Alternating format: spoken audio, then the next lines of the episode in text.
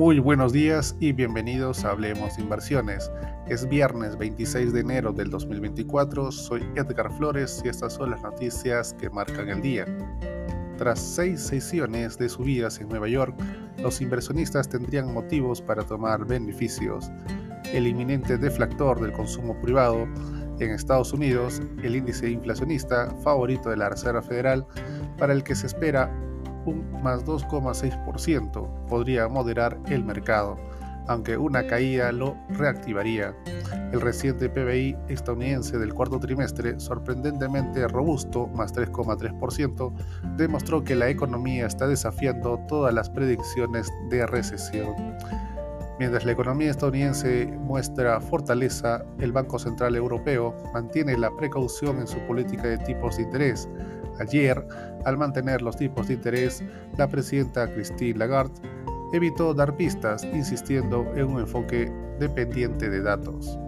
Tras cerrar la sesión a la baja, Intel seguía cayendo con fuerza, llegó a superar el menos 12% en la sesión previa a la apertura de las bolsas.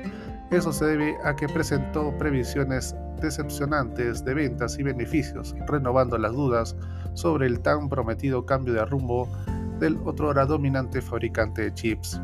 Las acciones de LVMH, propietaria de marcas como Louis Vuitton, Dior y Tiffany, subieron hoy más de 10%, el mayor salto desde marzo de 2022, después de que el grupo informara de un aumento del 10% en ventas del cuarto trimestre.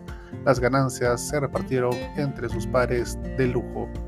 Volvo, segundo fabricante mundial de camiones, va a recordar progresivamente su producción para ajustarse a la demanda actual.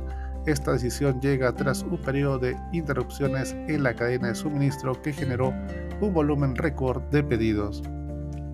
De esta manera, los futuros del SP500 se encuentran sin variaciones. En Europa, el índice de referencia Eurostock 600 con rendimiento positivo, más 1,12%, con el CAC francés y el DAX alemán con rendimientos alcistas, de más 2,33% y más 0,31% respectivamente.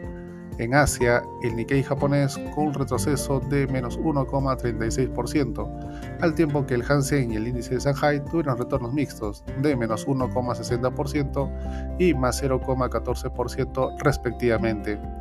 La cotización del oro aumenta más 0,17%, llegando hasta los 2021 dólares la onza. Por su parte, el petróleo West Texas Intermediate disminuye menos 0,93% hasta los 76,64 dólares por barril. El mercado local peruano cerró en terreno positivo, más 0,35%, impulsado por el avance de los sectores minero y eléctrico. El Banco de Desarrollo de Perú, COFIDE, asignó 800 millones de soles al programa Impulso Mi Perú, siendo el monto más alto adjudicado. Cabe añadir que la tasa de la subasta fue de 13,8%. Es todo por hoy, soy Edgar Flores y gracias por escucharme.